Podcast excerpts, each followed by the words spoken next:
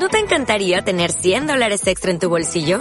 Haz que un experto bilingüe de TurboTax declare tus impuestos para el 31 de marzo y obtén 100 dólares de vuelta al instante.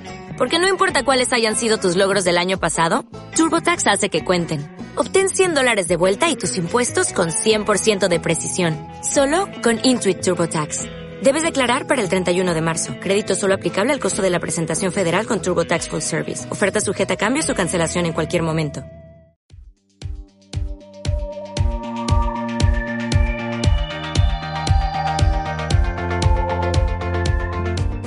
Hola para todas y todos. Una vez más estamos en Quién habla más duro, un espacio de la palabra para que nos encontremos a compartir nuestras experiencias de este tiempo de encierro, de este tiempo de COVID-19. Y no solo para que hablemos del encierro, sino que también para que hablemos de nuestro día a día, cómo la pasamos, qué hacemos para sobrevivir y sobre todo para vivir mejor. Entonces, hoy estamos compartiendo espacio con Marjul Hola Marjorie, ¿cómo estás? Hola a todos, un gusto estar de nuevo en quien habla más duro. Saludamos a Luz María. Hola a todos, eh, muy complacida de otra vez compartir con ustedes y a la expectativa de contar todas nuestras historias. Ah, eso está bien. Hola para Fabián. Fabián, ¿cómo estás? Amorcito. Hola a todos, encantado de compartir un podcast con todos. Hola Diana. Hola a todos, aquí conectadas, súper pendiente de esta cita tan agradable. Saludamos a Gabriela, la sangre juvenil de este grupo. Hola a todos, muy contenta de estar aquí otra vez. Y Yuri, ¿cómo estás Yuri? Hola a todos, eh, complacida de que me han tenido en cuenta para este nuevo encuentro que tienen ustedes. Eh, espero sea un rato muy agradable para todos. Ah, bueno, entonces ese es el equipo de quien habla más duro y esta y esta oportunidad va a estar llena de cosas muy, muy comunes, pero poco tratadas, el amor romántico. Vamos a entonces, primero, a conversar cómo nos ha ido en esta cuarentena, qué han sentido en estos días de encierro. A ver, ¿en quién habla más duro? ¿Cómo empieza esto? Bueno, estos días me han transcurrido, esta última semana ha transcurrido para mí muy normal, a excepción de ayer que salió pues el decreto 479 donde dicen que eh, la cuarentena o el aislamiento obligatorio preventivo se, se mantiene, pero a su vez todo el mundo puede salir, que confirma lo que es este gobierno, pues que es como medio cómico a veces. Hay que esperar a ver cómo aumenta el pico de la curva cuenta enfermo y cómo responde el sistema de salud, pero lo más probable es que ya el lunes retomen muchas actividades a la normalidad eso me genera una gran, una, gran expectativa, pues porque siempre angustia.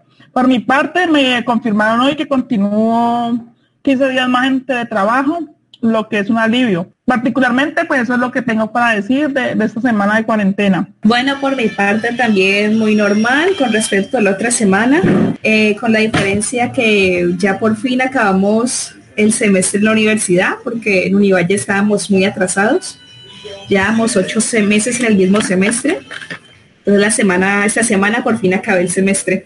Corona. Yo estoy súper feliz porque después de 74 días pude salir de mi casa a rumbos bastante lejanos. Entonces, y me encontré con el amor. Entonces, yo estoy complacida, ¿verdad? Y también tengo novedades. Mi año lectivo termina en casa y lo mejor, bueno, yo no sé si lo mejor, para mí lo mejor, ¿no? Es que no va a haber grados. Los grados se quedan para octubre. Es decir, que en, el ambiente escolar de la ciudad de Cali, la cosa sigue parada. A ver, Fabián, ¿usted cómo está? ¿Cómo van estos días de cuarentena? Para mí la semana pasó muy tranquila y eh, el mayor cambio fue el día de hoy que pude encontrarme con mi amor y referente al decreto yo creo que el gobierno está encubriendo pues muchos casos porque tengo entendido que las muestras se envían y tienen 12 días de retraso. O sea que las cifras que nosotros sabemos hoy, faltan eh, esos 12 días de muestras que no sabemos si son positivas o negativas. Entonces, por ejemplo, si son mil, mínimo tiene que haber tres mil contagiados. Y eso es tremendo. Yo creo que nos están eh, ocultando mucha información y nosotros, la verdad, eh, aquí en Colombia eh, se descontroló porque una vez que vos salgas al supermercado, que salgas a hacer alguna vuelta bancaria o te trasladas de un lugar A a un lugar B, pero es que uno ve que mucha gente mantiene en, la calle rumbeando, tomando en la calle, como si nada pasara. Eso es cierto. Y la verdad uno va por la calle de mucha gente sin tapabocas, sin nada. niños jugando. Pero mira que eh, con respecto a eso hay como una contradicción. Eh, mi familia es muy, muy cercana a la Galería de Santa Elena y, por ejemplo, hoy hubo un show con respecto a la Galería de Santa Elena porque dicen que hay como siete muertos y 53 eh, positivos. Pero mi familia que es muy cercana dice, acá no se ha escuchado nada que, se, que ella se haya muerto, o sea, no hay muertos acá, nadie se ha sabido, o sea, y, y, en noticias, y de hecho Jorge Iván reunió, es que es una, es una locura, reunió un poco de gente en un parque para hablar del problema, cuando toda la gente tiene riesgo de estar contagiada. Entonces uno sabe qué es verdad y qué es mentira. En esto hay mucha, mucha falsa información, mucha, están ocultando información. No sabe si es para bien para mal. Pero yo digo, ¿por cómo nosotros no van a saber en la galería? La galería no es tan grande para no saber quién se murió, que murieron siete personas. Entonces ahora queda como una inquietud. ¿Cómo va Luz con estos días de encierro, con esa cuarentena? Eh, esta semana he estado muy tranquila, he estado trabajando muy tranquila, pero con la expectativa, eh, porque yo supuestamente entraba a trabajar el primero de junio, porque yo trabajo en una plazoleta comercial y como aperturaron los centros comerciales, entonces pensé que empezaba el lunes. Pero eh, como todavía no tenemos los protocolos de bioseguridad, entonces todavía no podemos empezar a trabajar y le genera a uno muchas inquietudes, es, o sea, ¿para qué aperturan los centros comerciales? O sea, ¿cuál es la necesidad de la gente ir a comprar ropa o, electrodomésticos o cosas que no son necesarias en esos momentos? O sea, en esos momentos la gente eh, se preocupa más por las necesidades básicas. Entonces, no me parece y no estoy de acuerdo en que hubieran aperturado ese sector y otros sectores porque realmente cada día suben más los casos y entonces uno sabe que el gobierno lo hace es por conveniencia y por complacer a ciertos sectores, por ejemplo el sector de la construcción, el sector, bueno, muchos sectores que están funcionando es más por intereses políticos. Pues cierto. Diana, ¿cómo ha sido tus semanas de trabajo? Porque sabemos que estás trabajando. Sí, pues realmente bien, bien, bien, mm, trabajando. Eh, pues la clínica no ha parado y y pues para mí eso es bueno porque digamos que dependo de, de, ahí de mi ingreso, soy una asalariada. Referente al decreto, pues a mí me da risa porque dicen que un aislamiento inteligente con más de 40 excepciones, no veo cómo eso pueda cubrir de que no nos contagiemos más. O sea, no, o sea, me parece muy contradictorio. Entonces, eh, el sábado tuve la oportunidad de estar pues acá en un barrio de la ciudad de Cali y no había cuarentena, o sea, era una rumba tenaz, varias casas con equipos a todos volumen, negocios pues de perros, de arepas en la calle, la gente saliendo, entonces pienso que la cuarentena y el aislamiento ha sido para unos pocos, no para todos. Y, y entre más días, pues uno, digamos que ha estado medianamente juicioso, se empieza a desesperar porque otras personas empañan como esa como ese juicio que uno ha llevado. Entonces, pues ahí, no sé, como mucha incertidumbre. Yuri, ¿cómo va la cuarentena? Bueno, yo les cuento por acá, bueno, por acá, por estos lados, les cuento, estoy en Miranda, Miranda pues un pueblito más o menos pequeño. Eh, la cuarentena ha sido pues como algo folclórico más bien. Eh, luchar con la gente acá ha sido una tarea casi que maratónica. He tenido la oportunidad de salir de mi casa como en dos ocasiones y he visto la mayoría del comercio como cualquier día normal. Eh, comercios, pues, eh, me refiero a, establecimientos que no son pues como de suma necesidad, por ejemplo, lo que llamamos acá como los baratillos. Eh, no la necesidad que una persona tenga que hacer una fila para entrar a un baratillo. ¿Qué encuentras en un baratillo? Moñas, espladas, no sé. Huevo, nada. Los supermercados abarrotados se supone que son con pico y cédula, pero pues eh, yo tuve la oportunidad de entrar en un día que no era mi pico y cédula, sí, y era pues, era como un cumplimiento en papel, pero a la hora de la ejecución es, todo el mundo se lo pasa por la galleta. Eh, hay fiestas y se supone que todos los días hay toque de queda, pero pues no pasa nada con eso. Y pues digamos que personalmente en cuarentena, pues en estos días de desempleo, pues la verdad estoy como, como al estilo gran combo. Me levanto como a las tres y no hago más nada. ¿Qué, qué, problema con la gente, no? Para luchar con la ignorancia, sobre todo. Bueno, entonces ya nos pusimos al día que ha pasado en cuarentena, en estos días de encierro. En quien habla más duro hemos establecido una especie de, de sección y esa sección se llama El Clásico Según Vos. El Clásico Según Vos es la canción imprescindible que se debe escuchar en todo momento según nuestros integrantes. Entonces, Luz, el clásico según vos. Eh, mi clásico, eh, pues eso va en gusto, ¿no? Es la canción Matador de los fabulosos Kailas. Para mí representa, no sé, un recuerdo de mi adolescencia. O sea, mejor dicho, para mí me fascina esa canción y siempre la escucho. Ah, entonces recomendado. El clásico según Fabián. Bueno, mi clásico es algo rockero para los que les gusta este tipo de música. Es Whistling de Jazz de Metallica. Es una canción que invita a celebrar y pues en estos días en los que estamos de encierro eh, llega el viernes y como nosotros nos reunimos y mientras grabamos el podcast nos tomamos una cerveza, entonces eh, por eso elegí esta canción. El clásico según Diana, la que no puede faltar. Hola, pues realmente yo soy saltera, ¿no? Eh, me gusta mucho la salsa y eh, hay una canción que se llama Por si piensas regresar. Me encanta mucho. Tremendo tema. y sobre todo esa canción me parece bacana porque él como guarda los calzoncitos de la chica, ¿no? Mm, sí. Bueno, Listo, entonces, miren, para que tengan en cuenta, según los clásicos, según nuestros... Dani. Aló. Dani, ¿qué guardaba él? Ah, hola, ¿qué guardaba él? Él guardaba los, los panties en remojo. Él, ella Ah, dejó bueno. los panties en remojo y él todavía los guarda. No sé si los lavó. No, no, lavó. remojo. Ahí se han sé. pintado los hombres, no hay ninguna actividad de cuidado del hogar, ni siquiera lo lavó. Yo creo que no los lavó, sí. Los tiene ahí todavía remojados. Bueno, en quien habla más duro, ahora viene el tema pesado, la chimbada mayor, como le hemos denominado a esto. Tengo que decirla suave porque esta doña le hizo.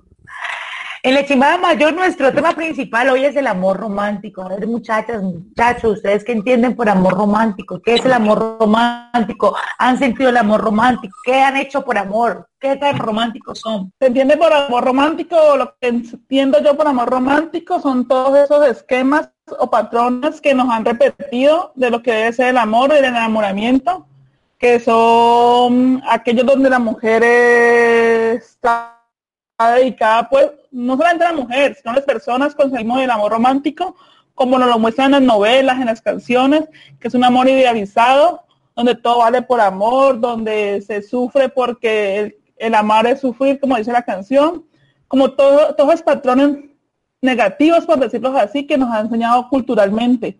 Eso es lo que entiendo por amor romántico. Yo la verdad tengo el concepto de amor romántico y sé que es una construcción social, pero uno cómo va con la cultura, si yo soy súper empalagosa. Vea, con el amor, eh, supuestamente el mito del amor romántico es que usted tiene una media naranja, un alma gemela que tiene que conseguirla para ser feliz. Existen muchos mitos sobre el amor, ¿no? Uno de ellos es que hay alguien esperándote, el hilo rojo, la persona indicada. Pero nosotros sabemos que eso es falso, que es una construcción que se dio más o menos inicia en el siglo XII con el amor cortés, se estabiliza en el siglo XV porque las, la, la, la clase medieval se está acabando y quieren cuidar las ganancias, quieren cuidar las tierras y establecen entonces como unos rituales. Y se exalta con el romanticismo del siglo XVIII. Nosotros entendemos eso, ese recorrido del amor. Y sabemos lo dañino que es para hombres y mujeres, pero es que el amor romántico es bonito, marica uno pensar que hay una persona esperándote, que, que te entiende, que es tu alma gemela, que es como no se han hablado y que ya, ya sepan cuál es el animal, Pero como le pasa a Luz. Pero es que bajo ese concepto y esa de esa búsqueda de ese amor romántico también tiene muchas cosas negativas porque lleva muchos sacrificios y sobre todo a la mujer que ha sido por objeto de este amor romántico también la hace víctima de esa búsqueda, ¿no? Y de ese Claro. sometimiento, porque son las mujeres las que dan todo por amor, por amor, por conseguir ese amor que nos ha mostrado hasta Disney. Sí, eso sí es cierto. ¿Ustedes creen en el amor? ¿Creen Sí. que hay un príncipe azul, una princesa cautiva? Bueno, pues yo pienso, o sea, De creer, sí creo en el... em, el amor romántico para mí es como ese ideal que todos hemos sido creados, puedo decirlo así, de que uno sí puede encontrar una persona compatible con uno y que se van a morir felices los dos y que el amor romántico, ojo, y que van a ser felices para siempre. Creo en el amor, creo que si existe, como decía Dani, creo que el destino te puede colocar esa persona en tu camino que, que sí sea compatible contigo. No que todo sea perfecto, ¿no? Ojo, pero, pero sí que sea compatible contigo y que, y que sí está, o sea, y que el hilo rojo sí existe. Lo que pasa es que uno, entre equivocaciones y equivocaciones, de pronto puede desviar esa persona que sí está diseñada para ti. Y uno cómo se da cuenta que es esa persona. Es que ese es el problema. Pues la verdad, yo porque yo he sentido dos veces que sí han sido las personas y me he equivocado. Entonces la ah. verdad no sé cómo, cómo se descubre si es la persona o no. Hay que, hay que seguir buscando entonces. Como dirían por ahí ordinariamente, hay que seguir besando sapo. A ver si se convierten en príncipes. Bueno, para mí eh, la idea del amor romántico tiene como mucho que ver con esa historia de la mitología griega, que creo que la dijo Platón, sobre que antes los hombres tenían cuatro brazos y cuatro piernas, pero Zeus por miedo de su poder los separó. Entonces, sí, entonces los obligó a que cada uno estuviera como penando y sufriendo y siempre como en busca de su otra mitad. Eso que los complete. Entonces es como, eso creo que de eso se origina el amor romántico. Sí, señora. Eso lo dijo Platón en el banquete el mito de los andróginos, andróginos, que serán los seres perfectos. Y que cuando los dividen, entonces la, condena es que tienen que estarse buscando. Pero sí, yo sé que aceptando lo que dice Mayu, la, la idea del amor romántico sí nos ha hecho daño. Nos ha hecho mucho daño a hombres y a mujeres, pero sobre todo a las mujeres. Porque nosotros nos sentimos más frustradas si llegamos a la vejez solas. Si no hemos encontrado a nadie. Ejemplo, el hombre que llega solo a la vejez le dicen soltero. La mujer que llega solo a la vejez le dicen solterona. Y la solterona siempre está asociada con la amargura, ¿no? Y es que el, feliz es por siempre es tan difícil. Pero yo mientras tanto disfruto haciendo manillas, celebrando, festejando el cumplemeses. Pero son bacanas esas cosas por amor. ¿Usted qué ha hecho por amor, Luz? Dígame lo más patético usted ha hecho por amor. Recordando que patético no es malo, patético viene de patos, que significa despertar emociones. ¿Qué es lo que usted ha hecho? Ah. La cursilería, pues que uno dice, oh, marichis, caramelo total. A ver, haciendo un recorder de mi relación, pues actualmente yo tengo un compañero y nosotros llevamos 17 años, ¿no? Para que... Y yo sí creo en el amor, que quede claro eso.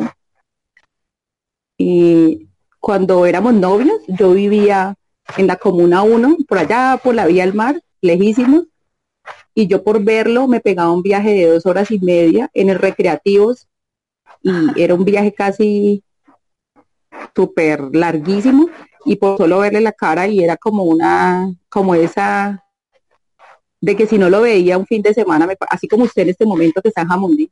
Sí, yo me violé esta cuarentena. Usted violó la cuarentena por amor, entonces, ajá, entonces hacíamos esos, y él también hacia mí, por ejemplo, salíamos de la universidad y, y él me acompañaba hasta mi casa en el recreativo, dos horas en ese bus, y yo no lo dejaba que fuera a mi casa, porque mi papá no sabía que yo tenía novio y él se pegaba a ese viaje y solamente me veía que yo entraba a mi casa y desde lejos se despedía y yo ni siquiera le decía, entre a mi casa, tómese un café, una guapanela, sino que simplemente le decía, bueno, chao, váyase, váyase, gracias. Hermoso, muy romántico. Entonces son esas cosas que uno dice ahorita, pues chico muchacho que hoy en día dice, la chimba que yo no me pego un viaje por una pelada, yo me consigo una novia pero que viva cerca. O sea, a veces uno escucha a los pelados diciendo, no, yo no me voy a poner a complicarme y hacer esas cosas. O sea, yo pienso que ahora es como más fácil todo, ¿no? Sí, más fácil todo. Yuri, ¿usted qué ha hecho por amor? Por ese amor romántico, ese amor de cuento de hadas. ¿Qué dragón ha Bueno, un viejo amor que tuve. A un viejo amor, pues aunque todavía lo quiero, pero que ya hay mucha tierra de por medio. Eh, lo que yo hacía era pegarme cada 15 días una ida el mismo día, ir y volver hasta Armenia. Uy, Llegaba molida, molida totalmente, pero eso era mi amor. Y lo volvería a hacer. uy, pero bastante. Armenia está lejitos. Hay tierra. Sí, ir y volver el mismo día. No. Te tocaba No, duro, sí, eso era Eso. eso era mucho viaje, mucho. Sí, Pero una Ay, como pero era la- ¿no? Ay, ay, ay. Después nos cuenta que tenía, qué edad que tenía. Eso no se puede decir en público.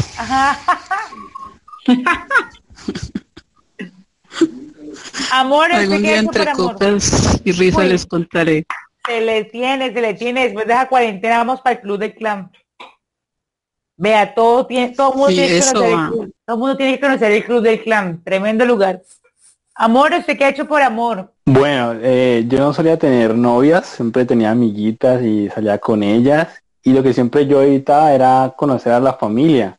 Siempre evitaba tener que tener esa relación de la familia. Y cuando conocí a la More, eh, ella siempre me dejó claro que la familia era muy importante para ella. Entonces, eh, yo di ese paso y recuerdo mucho que una vez eh, fuimos a una finca y era un cumpleaños de un tío y para mí habían como 100 personas, cada familia, como que cada parte de esa familia se tenía que presentar con los miembros y yo, yo me acuerdo que yo me paré ahí y solo dije que el nombre era Fabián y la novia Daniela.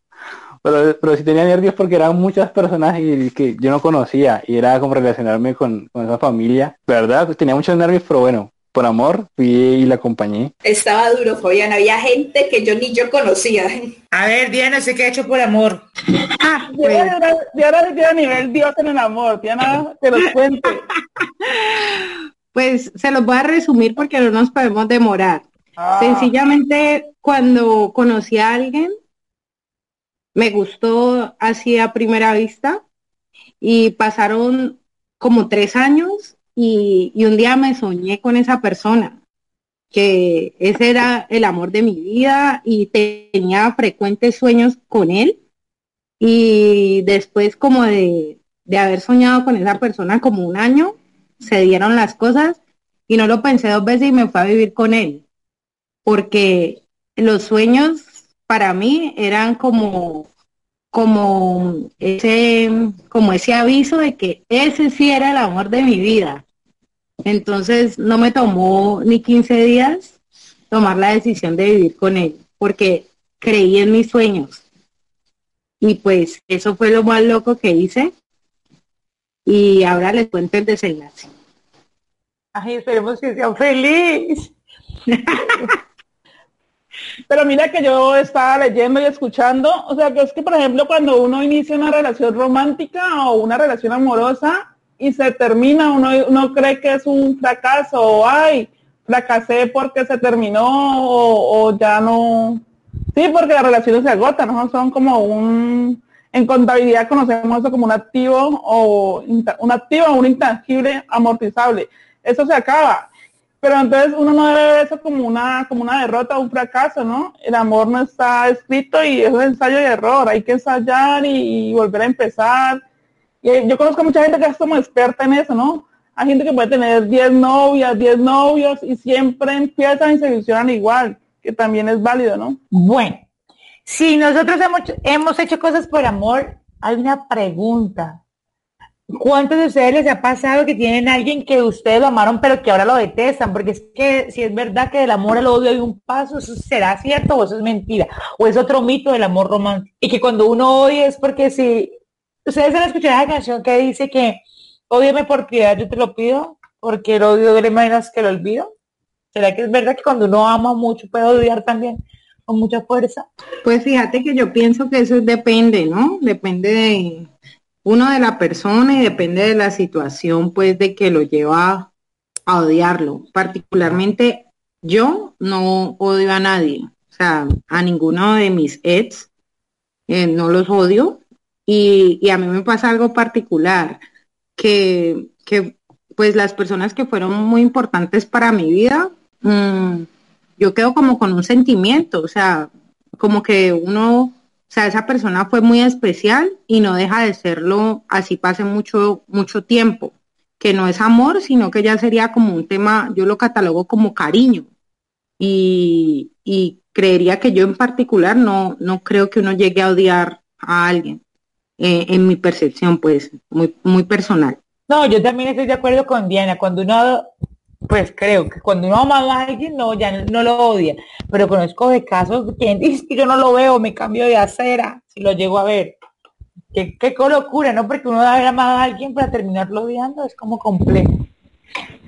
Pero también depende de lo que haya hecho la persona, ¿no? Es que también hay gente muy, muy, no digo la palabra, pero hay gente muy tremenda. horario familiar. Sí, entonces también Yo hay considero que depende. ¿De qué, Yuri? ¿De qué depende?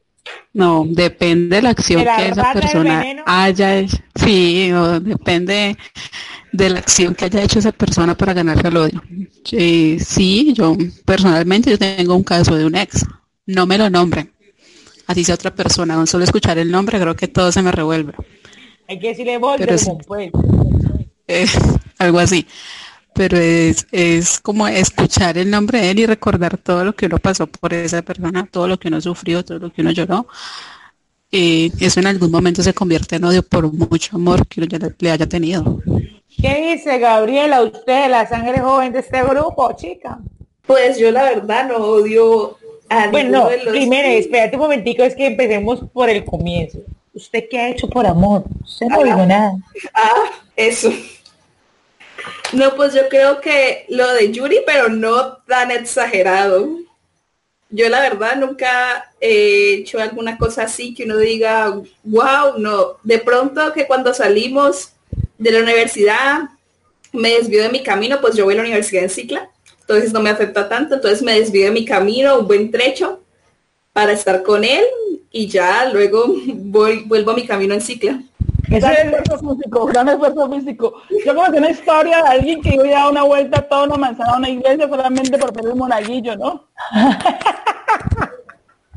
Uy, sí.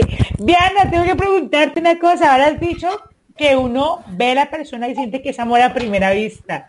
¿Ustedes quieren el amor a primera vista? Sí, yo sí. Y, y la verdad es que lo va a seguir. Pues digamos que amor, amor, no, pero yo sí pienso que, que uno tiene una conexión, o sea, o, para mí, o sea, si yo conozco a alguien y, me gusta, o sea, yo no necesito una segunda oportunidad para decir, uy, sí, realmente esa persona me gusta. Yo pienso de que eso es una conexión desde que vos lo ves por primera vez, algo se te mueve, que precisamente no sea el amor, ¿no? Pero si vos te sentís atraído, porque vos puedes conocer mucha gente y, que te tiran los perros, pues, de una de mujer, pero, pero vos no esa química. Vos puedes conocer a alguien que, que puede ser el mejor partido y que, y que es lo mejor y que tus amigas, tu mamá, tu papá, la sociedad te dicen, ese es el que te conviene. Pero, pero realmente si uno no siente esa química y ese feeling, no pasa nada. Entonces yo sí pienso que uno, para una primera buena impresión no hay segunda oportunidad. A ver, ¿y a ustedes les ha pasado que ahora que Diana dice eso, se han enamorado, han dejado de querer el muchacho bueno para enamorarse de la garra, del Brian? Bueno, con excusa de los Brian. ¿Alguno de ustedes les ha pasado eso? Hablando del amor romántico pues, y las idealizaciones de lo que debe ser la persona que debe aspirar a uno. Luz, ¿usted se ha enamorado de la garra? Yuri, ¿usted se ha enamorado de la garra? No, hasta ahora no he soltado carne buena por ir a coger huesito, no. Ah, bueno. Yo personalmente no, pero sí tengo dos amigas que tuvieron, a una personalmente la conozco mucho, y tuvo como dos pretendientes que eran buenos muchachos, estudiosos, trabajadores, y ella se prefirió ir por el otro que no le paraba bolas. Así es el amor. Bueno, y les pregunto ustedes qué, qué clásico del amor. Digan una cosa que usted diga, es lo más meloso en el amor, libro, película, canción, pintura. Algo que yo tengo, yo tengo, yo tengo. Algo que sea bien meloso, pues. Yo tengo. Eh, es una canción muy vieja que la escuchaba mucho mi mamá se llama Te amo de Rocío Dúlica y es lo más empalagoso que yo vivo en mi vida. Y como que cumple con todos los clichés del amor, porque la muchacha, la señora por amor lo soporta todo, la, mucha, la señora cree que, no sé, el mal le hizo una patanada y el día siguiente cuando ella se promete que es la última vez, que ya nunca más, que lo va a tirar, pero cuando lo vuelve a ver, se rinde, dice que no, lo amo y no lo puedo evitar. Y entonces, eso es lo máximo para mí. Yo, una, un ejemplo de eso que yo tengo, hay una película que se llama Los Puentes de Madison, que habla sobre una mujer que vivía en Italia, se enamoró de un soldado americano y viajó a Estados Unidos, pero a un pueblito de Estados Unidos. Ya cuando lo hablaron de Estados Unidos pensó en Nueva York y realmente él vivía en un pueblito de Estados Unidos y ella se va allá a vivir con él y tiene dos hijos. Bueno, es una mujer en edad de 40, 45 años y en un fin de semana se va el esposo y los hijos a una feria ganadera y ella se queda sola en casa y por ahí va bajando un fotógrafo de la National Geographic y entonces ya tienen ese fin de semana un torrido romance con él. Y resulta que le dice que se vayan, que, que deje todo. Pero ella no, no es capaz de irse pues por el esposo y por ese ideal pues de felices juntos y todo eso, no es capaz de irse y pues muere con eso. Esa película me parece pues como muy romántica, me parece como porque está tanto el amor pasional como el amor pues centrado y el amor conservador por la familia. Se la recomiendo. Los puentes de Madison. ¿Y el tuyo, Danis? No se me perdió Ya. Ahora que ustedes hablaban de eso, se me vino a la mente un, la poesía. La poesía, uy, la poesía es una cosa muy brutal porque la poesía es muy caramelosa. Hay un poema de Luis Cernuda solo quiero decirles la, la última estrofa de ese poema. Si un hombre pudiera decir, y lo, ese poema es una cosa loquísima porque todo el tiempo dice que ella justifica su existencia. Y ese poema es tan meloso. Miren la última estrofa de este poema. Tú justificas mi existencia. Si no te conozco, no he vivido. Si muero sin conocerte, no muero porque no he vivido. Es una locura. Yo creo que no hay nada más loco que la poesía para hablar del amor romántico. Yo, yo te cuento, ahorita que hablas de la poesía, que a mí me conquistaron a punta de poemas. Y era una persona que, o sea, yo decía, no, o sea, no, pues no, no llenaba todo lo que yo tenía una expectativa de un hombre, pero por medio de la poesía yo me enamoré. O sea, me trasladaba como a, como a esa fantasía y yo realmente mi corazón decía, sí, este es el amor verdadero por medio de la poesía.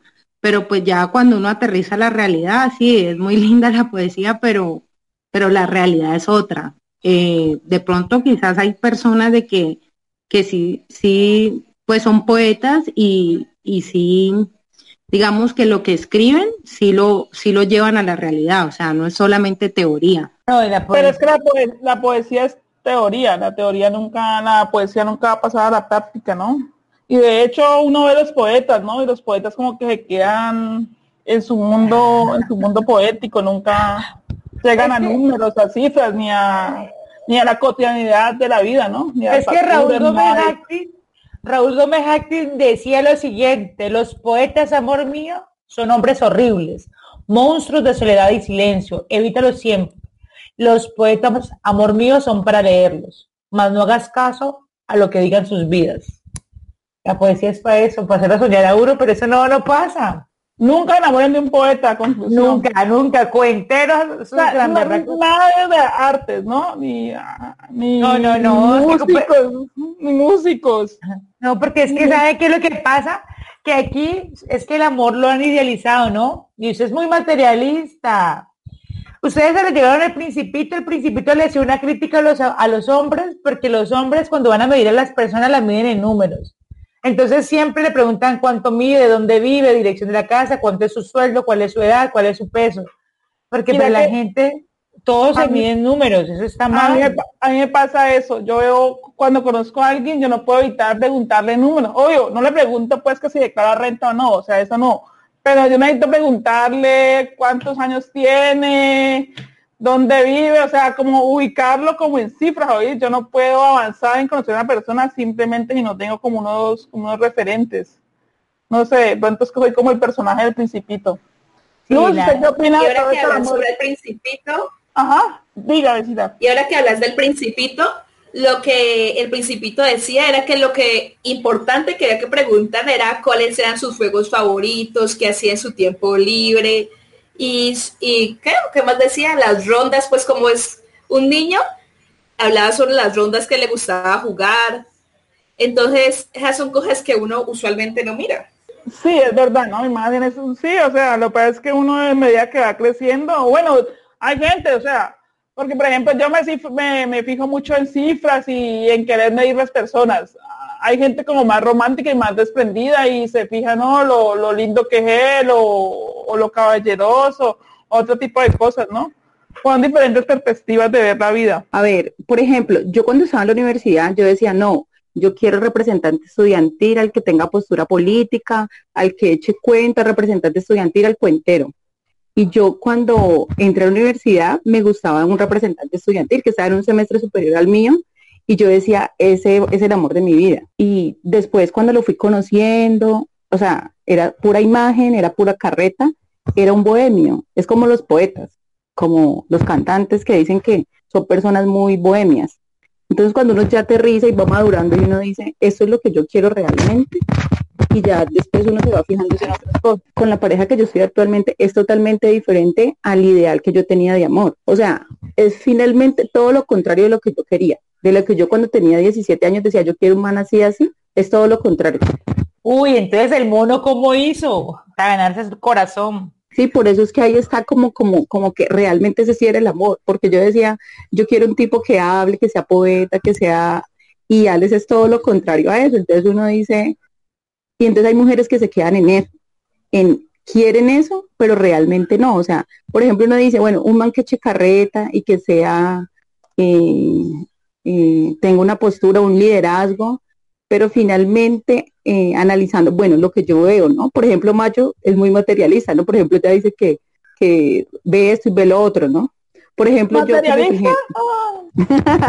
por ejemplo, de, yo por ejemplo dije, para mí es importante la postura política de mi pareja. Para otras mujeres eso no es importante, para mí sí. Por ejemplo, que tenga buena ortografía, que sea noble. Entonces hay cosas que uno le da más valor que a otras, ¿no? Entonces, por ejemplo, y cuando uno empieza a conocer la persona y ve esa nobleza y como esa integridad y esa coherencia, que es lo más difícil de encontrar en alguien, desligas todo el resto de cosas que vos deseabas. Por ejemplo, yo decía, no, que, que hable fuerte, que sea un líder, pero entonces era algo que de pronto yo tenía como, como una, un ideal de ese amor romántico que yo decía, es la figura fuerte que sea, que llame la atención, pero finalmente me di cuenta que eso no era lo que yo quería. Que ustedes hablan mucho sobre el amor, yo las escucho, yo las escucho. No, yo lo que más me fijo es que muchas veces me hablan lindo y cuando conocí a Dani pues ya me escribía, me hablaba bonito, pero después pasando el tiempo, todo lo que ella me decía, yo lo que comprobé es que realmente no se quedaba en, en lo bla bla ni en la teoría, sino que ella me mostraba que lo que me decía era real. Y por lo menos que ella conoció, ella conoció partes de mí que son, oscuras y decidió quedarme así, me quedé así como soy, eh, enojón. Y ella tiene cosas, muchas cosas lindas que, me enamoró. Y por lo menos creo que nosotros tenemos esa figura del amor que nos incultó las películas, ¿no? De que ese amor ideal, por lo menos en la, película de Low Rose, que está en Netflix, creo que Netflix tiene otro nombre, que creo que se llama Los Impresos del Amor es el tipo de historia de que se conocen de niños, que se gustan, pero el par de hueones no son capaces de decirse que le gusta al otro, sino que crecen, pasan a la universidad, consiguen trabajo, otras relaciones, vuelven y se encuentran, y ya estando grandes tampoco lo hacen. O la película prácticamente ya se iban a morir, y ahí fue que los pendejos dijeron que, que están enamorados. Entonces creo que esa es la figura que muchos tienen, que es amor ideal, pero lo inculcaron fue en las películas de todo lo del amor romántico, yo lo que más cuestiono es el felices para siempre y juntos hasta, o sea, a mí no hay nada que me espante más que una pareja de ancianos cruzando la calle de la mano. Porque yo digo, ¿cuánto habrá soportado esa, esa mujer que va ahí?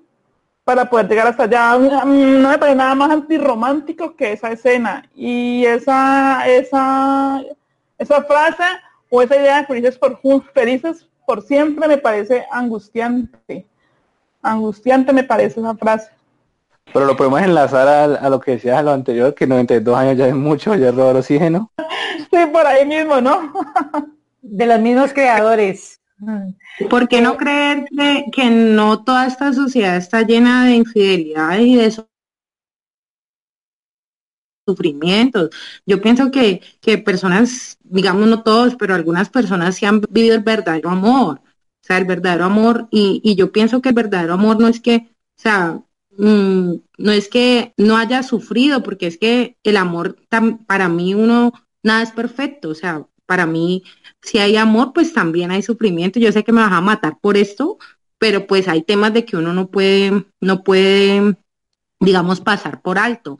Pero por lo menos Luz dijo que llevaba 16 años. Yo no creo que hayan sido 16 años de eterna felicidad. Pienso que, de que han tenido que adaptarse, una convivencia difícil, pero realmente hay amor. Entonces yo sí creo que, y, y creeré y así me muera, pienso de que uno sí puede encontrar esa persona que lo haga feliz. Y por lo menos yo sí soy muy idealista y yo amo una película que se llama El diario de una pasión, porque precisamente son dos, llegan ancianos y, y se mueren, se mueren, pero él por amor hace muchas cosas por ella. Y yo pienso que que eso sí puede darse en la vida real. Pues ahora que Diana dice eso, pensando en lo que Mayo dice, yo creería que sí le tengo miedo a las parejas de ancianos cuando tenía 15 años, porque pensaría que eran parejas de ancianos donde la mujer sí le tocaba aguantar, porque estamos en una sociedad muy patriarcal. Pero yo pienso que las relaciones que se van a construir de ahora en adelante, pensando en Gabriela, pensando en las más chiquitas, las mujeres que están apenas creciendo, las niñas de 10 años, cuando tengan 50, 60, van a ser mujeres empoderadas. Entonces, si uno ve peladas. Yo no creo que las alcance a ver, pero si uno ve muchachas que se han creado en esta generación, en esta nueva generación que ha vivido las horas del feminismo, yo creería que esas relaciones, si llegan a viejitos, serían relaciones bacanas, porque son relaciones basadas desde la igualdad. Eso sí, hay que, romper, hay que romper con los estereotipos, pero yo pienso que si miro hacia el pasado y miro a los abuelos, sí pienso que las mujeres han aguantado. Pero si miro hacia el futuro, me parece que si hago un flash forward, hablando de, cine, yo creería que sí hay esperanza. Porque ya las mujeres no somos tan bobos. Yo tengo muchas, mucha, mucha fe y mucha, tengo mucha fe y mucha expectativa en estas nuevas generaciones de, mujeres. Cuando yo veo a Gabriela y veo a, a la chiquis, a, a Isabela, sí tengo mucha, mucha esperanza y mucha expectativa de que van a crear relaciones mucho más equitativas y equilibradas pensando en el largo plazo. Pero en esta nueva generación de mujeres, en la generación que me tocó a mí o, mis antecesoras, no, no, no tengo fe porque sé, no sé, no tengo certeza porque no puedo conocer todos los casos, pero sí sé que hay más una persecución a esa idea del amor romántico que una que un verdadero amor pues equilibrado y algo sano, ¿no?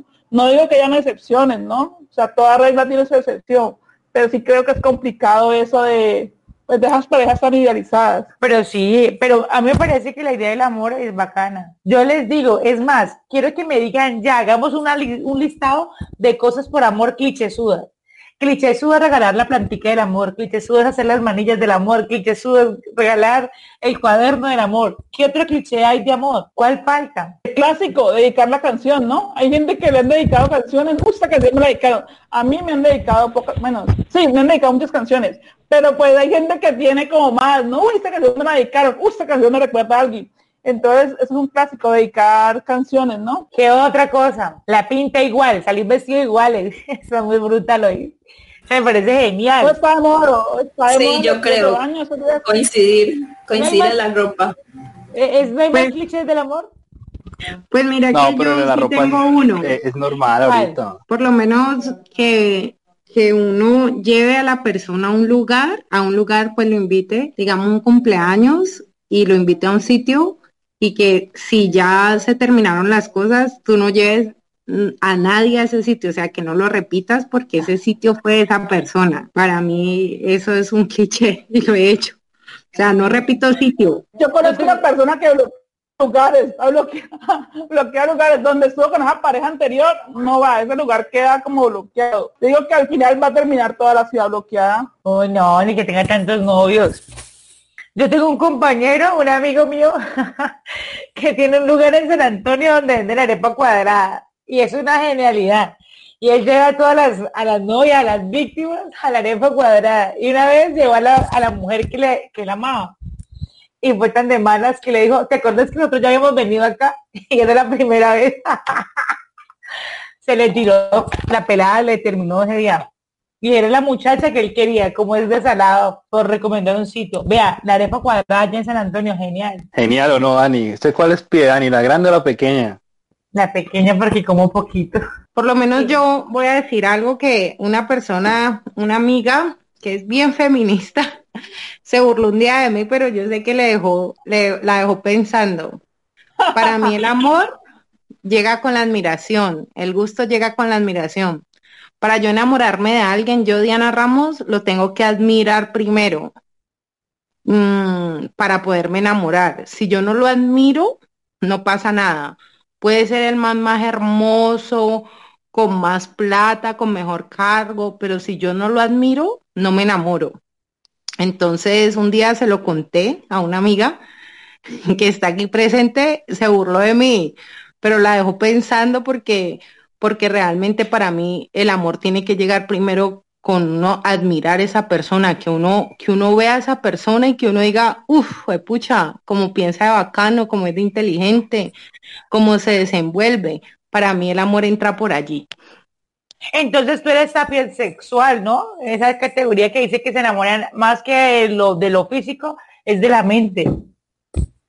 Pues digamos que sí, o sea, para mí, pero digamos que sí, eh, debe ser la persona muy inteligente, pero, pero que yo sienta, por lo menos de que, así no sea pues el más nerdo de este mundo, pero, pero que haya algo en él que, que yo admire, entonces, hago un resumen.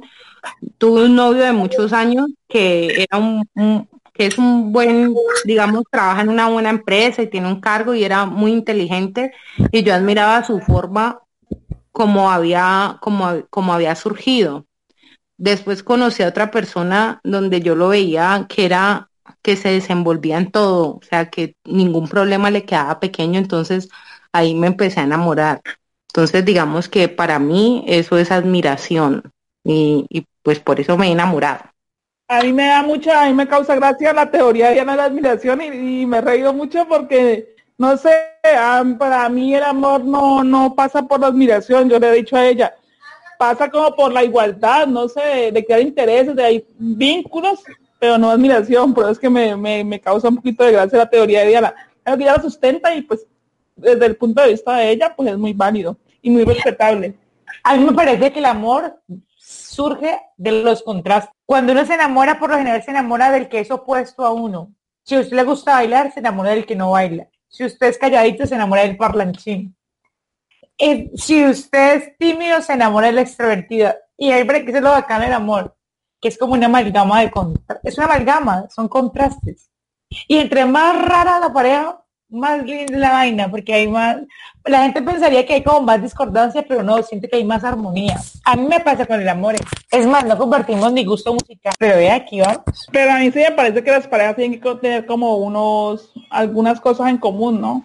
Sí. Yo no tengo mucho la idea que los opuestos atraen, ah, no. Ah, no, obvio, obvio. Todos somos opuestos, hay cositas que nos gustan. Por lo menos comer nos encanta.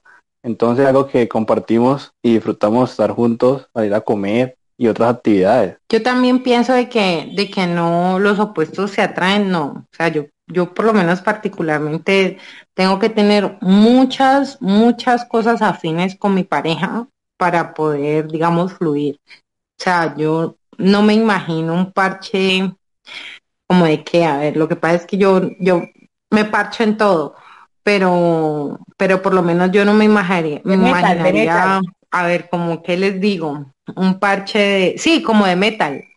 No, me sentiría lo, más patético del mundo que mi pareja me diga, uy, acompáñame o, o, a un, o a, escuchar punk eh, y vamos a darnos puños y no sé qué, o sea, no, la verdad no, no, no me gustaría. Luz, ¿a qué plan no le jalaría? O sea, ¿qué, qué plan Luz diría? No, ahí sí me bajo de este bus. A cantinazo, Luz, vamos a escuchar Darío Gómez. Sí, no, respecto a, no, no, respecto a eso, la compatibilidad, yo pienso que eso también de que opuestos, opuestos tampoco. O sea, yo pienso que opuestos como en las formas de ser, ¿no? Que uno hable y el otro no hable. Pero ya que no se conecten en gustos, yo pienso que eso sí, pues pienso, no es mi forma de, de verlo así. Por ejemplo, a mí no me gusta la música vieja, no me gusta Charrito Negro ni nada de esa mierda, ni, ni Darío Gómez. y tampoco le gusta la bachata. Lo odio, yo lo odio. No me gusta la bachata. Uy, Luz, eh, tomar aguardientico con Darío Gómez. La, música, la música que le gusta a Dani tampoco me gusta. Esa música de los años 50 y 60 no me gusta. Ay, no, Luz. Entonces, entonces, entonces yo tengo gustos pues que yo sé que son muy particulares y pues me he vuelto un poco tolerante con eso, pero y un parche de reggaetón tampoco. No me gusta el reggaetón. Eh, entonces eso sí. Mm, mm. ¿Qué música te gusta, Luz? A mí me gusta el rock. gusta? Me gusta el rock en español, el rock en inglés, clásico, Led Zeppelin, Guns N' Roses. Eh, me gusta la música andina, me fascina la música andina, me gusta la música social, amo a Mercedes Sosa, me fascina, o sea, yo tengo mis gustos particulares, yo sé. Ajá, sí, a mí me gusta la música electrónica, alguna música electrónica me gusta, Avicii, algunos. Eh, música en inglés moderna ahorita y ¿Cómo ¿qué más?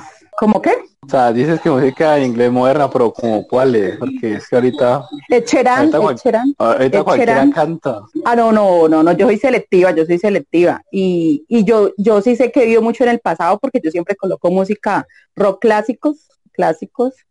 Y, y la salsa, pues la escucho. La, la salsa sí, o sea, yo me sé los clásicos de salsa porque yo trabajé en una discoteca como cuatro o cinco años.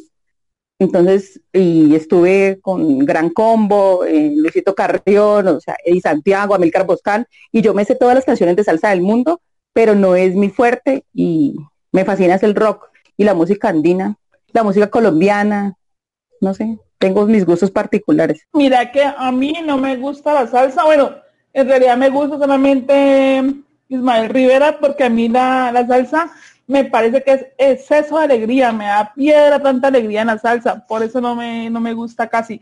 Quería anotar ese comentario. Yo, siento que sí, es verdad. Eh, aquí en Cali todo lo, lo, lo, vinculan con la alegría y la salsa. O sea, todos los eventos culturales de esta ciudad están relacionados a dos temas, como si no tuviéramos más que presentarles al mundo. O sea, claro, tenemos baladas, Cruz del Clan, papá. Pero, amor, seamos sinceros, aquí hacen cualquier evento y se nos bailarines de salsa. América, ¿no tenemos nada más que mostrar? Sí, claro. No, de cuento, aquí no dejémonos de cuento, es que la salsa es muy bacana. No, usted escucha el tema marejada feliz. Uno se puede, se llama marejada feliz, pero una cosa requete triste. Pues Uy, hay temas muy bravos. No, pero expresión de todas maneras rosas de Ismael, no, por favor, es otra cosa. Pero Yuri, Yuri, saque la casa, por Dios, ayúdeme. Cali no tiene identidad y han querido construir una identidad pues como basada en la salsa, pero pues yo no sé si es realmente la identidad que tengan que tener Cali, porque Cali no es únicamente salsa. Cuando dicen que la ciudad es salsa, nos dejan por fuera a, a una serie de personas que hemos llegado aquí a la ciudad. Me parece que es fenómeno como reforzado, no sé. A mí me parece que ustedes ya están como muy rayados, porque entonces el que va a España dice que es el flamenco, entonces yo también imagino que en España habrá otras muestras culturales, el que va a Argentina es el tango, el que va por allá a Rusia es la polka, yo qué sé, pues hay un símbolo, y en Latinoamérica son los ritmos tropicales, menos el reggaetón, eso sí. Pero en el pasado Cali fue la capital mundial de la salsa, pero en la actualidad, la actualidad es puro, puro trap, puro reggaetón, aquí ya salsa poco poco. Salsa chimbo, eso no. E, esa es la realidad. Y, sacar, una salsa choque que duró como que un par de años y ya ni se acuerda que esa marica existe. Yo sí pienso que Cali sí se identifica con la salsa. Lo que pasa es que por las culturas y por las generaciones, digamos que eso se ha ido perdiendo porque ahorita a los pelados les gusta el reggaetón, Digamos que yo crecí eh, eh, cuando salió el reggaetón y, la verdad a mí no me disgusta el reggaetón de antes. Lo cantaba y me aprendía las canciones porque en ese tiempo yo estaba en el colegio y, yo imprimía, yo imprimía las canciones de, de Tito el Bambino y Héctor el Padre. Perdón, pero pero ¿Tiene letra? ¿El reggaetón tiene letra? O sea, ¿qué imprimías? El de antes sí, el de ahora no. Pero pues ya digamos que uno va creciendo y yo por lo menos mi, mi, mi, mi género de pila no es el reggaetón, es la salsa, a mí me gusta y como dice Mario que la salsa es un reguero de, alegría, es mentira, la salsa es muy, muy nostálgica. La salsa, la letra de, la salsa es nostalgia, pero pues va acompañada con un buen ritmo, ¿no? Pero dígame un reggaetón de antes, bueno, pues que tenga buena letra. Yo, yo lo tengo. Mis ojos lloran por ti. Me... Dani, es reggaetón. No, amor, Eso es reggaetón. Eso es reggaetón. No, no, no, no, no, no, no. Okay. No. no, eso no es reggaetón, eso no es reggaetón. En ese tiempo, en tiempo ni conocía. Ah, me van a decir que no es reggaetón. No, no, Beat Boy, Beat Boy. ¿Cómo perder el tiempo sin sentirse culpable? Bueno, mira que yo voy a recomendar eh, ah, yo soy muy auditiva y entonces me gusta mucho todo el tema de los podcasts y de la radio. Cuando yo escucho radio me hace sentir como grande ya, porque para mí antes las personas que escuchaban radio eran como personas ya adultas o mayores. A veces me sorprendo escuchando la Luciérnaga, que es el único programa que escucho de la radio comercial. Y yo escucho mucho una emisora que es la emisora Radio Nacional, que es la emisora hermana de Señal Colombia eso es de los medios públicos y eso es tenido pues por el gobierno. Ahí hay mucho contenido.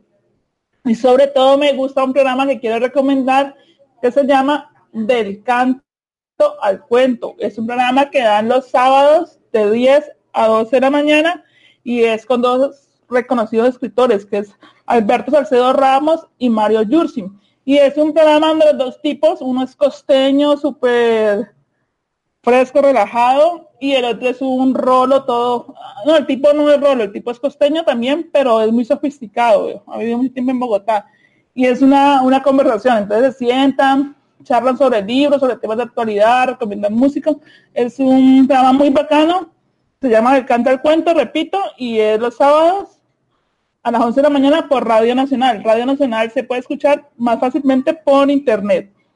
Eso es mi recomendado de la semana. Bueno, mi recomendado está basado más que todo en podcast, porque me gustan mucho las series y los videojuegos, y los podcasts que más escucho entre semana es Network, que es un podcast que es patrocinado por Spotify México y está realizado por cuatro personas que han sido editores de revistas de videojuegos y que saben mucho sobre cine. Y no recomiendo mucho Estúpido Net porque, eh, bueno, aunque ellos me parece que hacen buenas reseñas de videojuegos y y de series y películas, a veces el mame de ellos no es tan bueno como el mame de Network. Entonces ellos sí desglosan muy bien lo que son las películas, las series y los videojuegos, porque en respecto a los videojuegos, ellos sí lo juegan y no tienen que esperar como su pionera que el Patreon les dé dinero para comprarlos. Y las series eh, las toman más en serio y las películas bajo las reseñas. Eh, su pioner sí los critico en algo que a veces yo entiendo que no todo es del gusto de ellos, pero si algo no te gusta, pues mejor no reseñarlo, si lo vas a hacer de mala gana o si no tienes nada que aportar. Entonces mi recomendación es Network si les gusta eh, escuchar reseñas sobre series y películas. Quisiera aportar ahí que defiendo Estúpido Nerd. Estúpido Nerd es un podcast colombiano que a mí me encanta y lo escucho semanalmente y me parece muy bacano, muy divertido, muy, muy fresco yo sí recomiendo Estúpido Negro. Bueno, yo quiero recomendar una serie de Netflix que salió hace poquito y que se llama Historia Nivel 1, que trata como cada capítulo trata sobre la historia de algo. Entonces, el primer capítulo es la historia de cómo de la comida rápida. El segundo es de la carrera espacial, la tercera sobre China, la cuarta sobre los plásticos. Entonces, cada capítulo va dedicado a un tema específico y cuenta la historia. Y son capítulos cortos, duran como 22 minutos. Entonces me parece muy chévere. Bueno, mi recomendado en este momento de perder el tiempo sin sentir que uno lo está perdiendo, les recomiendo que lean poesía de una mujer que se llama Dulce María Loinaz, es cubana. Ustedes se meten a internet y van a encontrar poemas, ha sido como poco publicada y la señora la señora ha tenido sus méritos literarios. Mire, les voy a dejar solo esta perla pues para que se enamoren de Dulce María Loinaz. No te nombro, pero estás en mí como la música en la garganta del ruiseñor, aunque no esté cantando. Recomendado para mí leer poesía de Dulce María Loinaz. Una enamorada Dulce María. Súper, súper. ¿Quién más tenía una recomendación? Yo tenía Bueno, una yo, recomendación. Eh, yo, por aquí brevemente les voy a recomendar una obra literaria, se llama Ese día no salió el sol. Es una obra juvenil, pero deja mucho para pensar en cómo actuamos, cómo sobrellevamos la pérdida de un ser querido, cómo superamos eso. Es uno de los libros que me he leído en esta cuarentena. Es el último que he leído. La verdad me pareció muy llamativo, muy llenador de cómo afrontar pérdidas, de cómo afrontarnos a la vida, eh, de cómo superar el cómo nos miran las personas cuando sentimos que hemos perdido un ser querido. Se los recomiendo. Luz, ¿tiene recomendado? No, no, he trabajado mucho, no, no tengo ningún recomendado. ¿Quién ha recomendado cómo hacer medios magnéticos? ¿Cómo esperar que la Diana place en último, en último momento eso? Luz y yo somos contadoras, entonces hemos estado trabajando, hay algo que hay que enviar a, a la DIAN. En resumidas cuentas, es una información que se convierte en Excel y luego en otro tipo de, de extensión y se manda a la DIAN. Pero es algo que nos ocupa mucho los contadores. Y entonces la DIAN saca unas fechas. Y ayer como a las 6 de la tarde sacó y decía que daba como 10 días más de, de plazo. Por eso Luz y yo estamos aquí, si no estaríamos haciendo medios magnéticos. Eh, ¿Jenny va a recomendar algo? Pues la verdad yo no soy tan intelectual como todos los de este grupo. Lo único que yo hago y que creo que no pierdo el tiempo, para mí hay un día muy especial, no sé por qué, no, no sé cuáles son los antecedentes de esa historia. Es como tomarme una copita de vino y reflexionar sobre todo lo que me ha pasado hasta el miércoles eh, y reflexionar mucho pues de, de lo que he vivenciado es un, es un tiempo que, que nunca perdono y que, y que me lo tomo para, para reflexionar y tratar pues de no equivocarme en lo que, o sea, en lo que ya me he equivocado. Pero pues no, no tengo más recomendado. Tomen la copita de vino y verá que duermen bien. Esa idea me parece muy bacana de la copa de vino. ¿oís? Yo esta semana estoy decidida a comprarme mi, bo- mi botellita de vino. Yo estaba tomando pues, otras bebiditas como cerveza o ron, pero esta semana sí estoy decidida a pasarme para, para el vino. Bueno, yo para eso le recomiendo antes de dormir una de vodka que sea Absolute o una de Jagger, eso te deja ready. Ah, voy a comprarla entonces. Voy a comprar. Esta semana despego de la cerveza porque estaba muy centrada en la cerveza. No, pero mira, depende de qué tipo de cerveza. Porque por lo menos si te tomas una cerveza negra, eh, es muy diferente a, a tomarte una lager. La lager es más... La cerveza negra me parece que sabe como a malta. Y no, la verdad, les voy a confesar, pero que no salga de aquí, yo tomo es póker. Póker roja, pero pues no deja de ser póker. No, pero No, pues así sea porque la roja sabe rica. no, yo no entiendo qué gusto le sacan a tomar cerveza, ole. Métanle de una gasolina a la cabeza, pero con escuchando salsa. Sino que es que la cerveza es como para un parche, digamos, charladito, ¿sí? Como, como un parche suave. Para mí, yo la cerveza la catalogo para eso. Pero si ya es un parche ir a cantar o ir a rumbear, pues uno no va a estar a punta de cerveza, ya le tiene que, que meter algo más fuerte. Ve, ustedes saben cuándo abre el club del clan, Uy, para que nos metamos de un. Yo ya con esa salida a Mundi estoy dispuesta a salir a cualquier lugar. No, si, si les No. va bien en enero. No, la verdad, así como vamos de mes en mes, vamos a llegar al 2021. Cuando volvamos ya hemos roto. Cuando volvamos a hacer el plan, ¿Verdad? todos los meseros. Porque hay, hay, hay todos un cuchito, ojos ya, ya saben la ley del 92 años, o ya tienen que ir a, a. Ay, sanchichipatos. Cuando volvamos ya Odioso, odioso. Odiosísimos. Ah, pues la verdad, ahí todos Esa están gente, mire, cosa, cuidando ahorita. los viejos, los viejos tienen mucha maña. Ustedes saben que el, el alcohol conserva los órganos. porque cree que en la morgue le meten esos órganos en alcohol? Esos viejitos viven porque ellos se toman sus copitas. ¡ja! Vamos a llegar al 2021 y ustedes van a ver que los viejitos estarán atendiéndonos. Copi- paradito en la raya. Las copitas que hay que darles para que pongan la canción, porque si no, marica, no ponen la canción ni por puta. Cerveza, yo les gasto cerveza, marica. Bueno, entonces con esto vamos cerrando por hoy. Eh, por mi parte, pues muy contenta de haber compartido, me pareció muy chévere. Eh, sé que el tema del amor romántico, pues tiene muchas, muchas formas de verlo. Yo tengo una, creo que tengo una idea muy realista para mí y muy aterrizada del amor romántico, pero gracias a los que tienen una idea, existen las canciones, existen las obras de arte, o sea que bien por ello. Sin embargo, pues no, no hay que perder el norte en ese tema del amor romántico y siempre protegernos y buscar que estemos bien, ¿no? Nunca por estar detrás de esta idea permitir que nos vulneren nuestros derechos o nuestro ser, que es lo que más preocupa.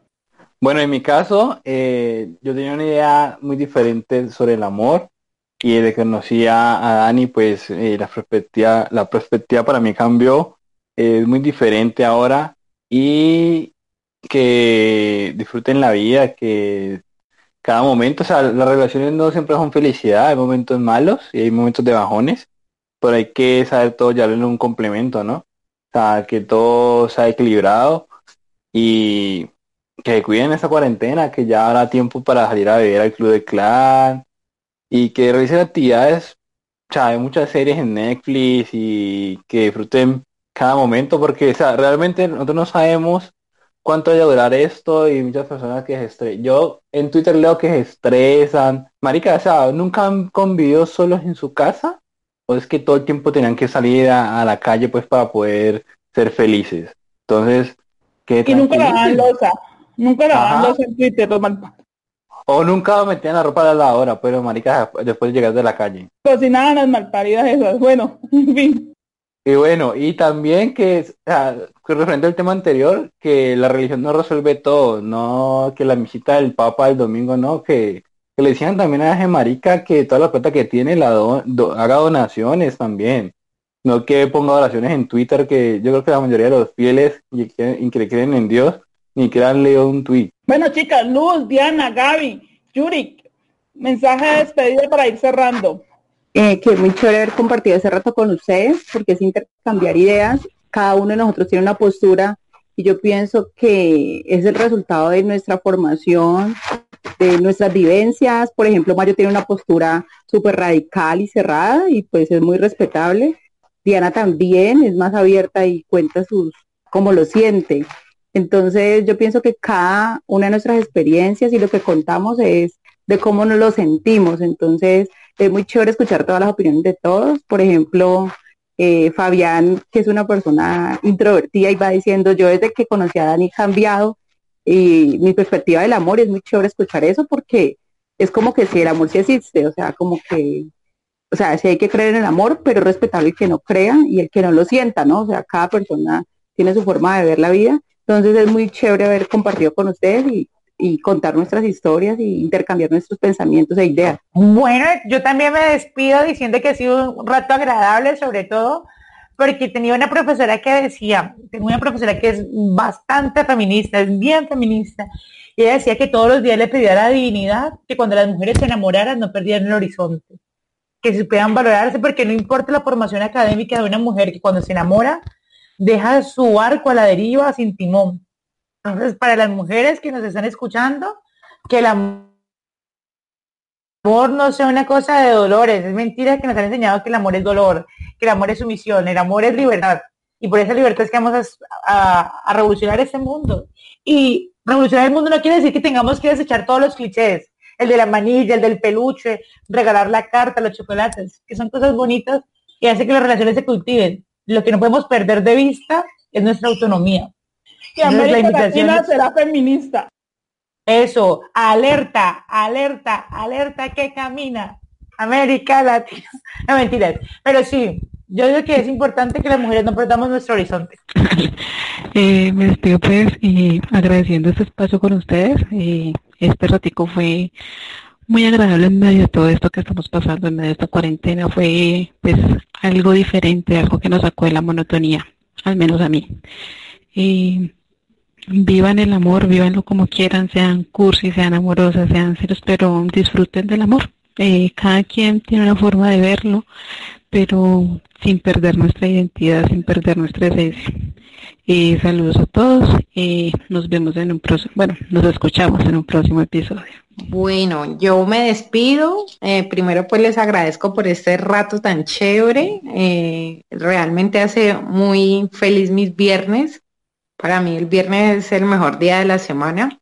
Y referente al amor, pues sigo pensando de que el amor ideal sí existe, obviamente con unos lineamientos de respeto, ¿no? Y, y que pienso, ¿no? El amor, uno no puede ceder en todo.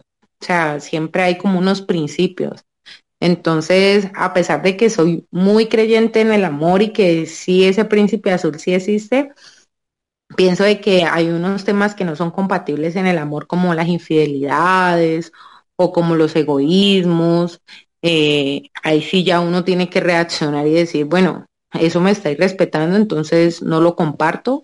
Y si pienso de que si hay infidelidades, hay egoísmos, hay individualismos, pues no, no es amor. Entonces, eso es lo que pienso. Un abrazo para todos y espero que nos veamos dentro de ocho días.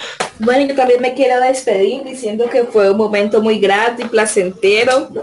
Más que todo escuchar a Diana, la verdad.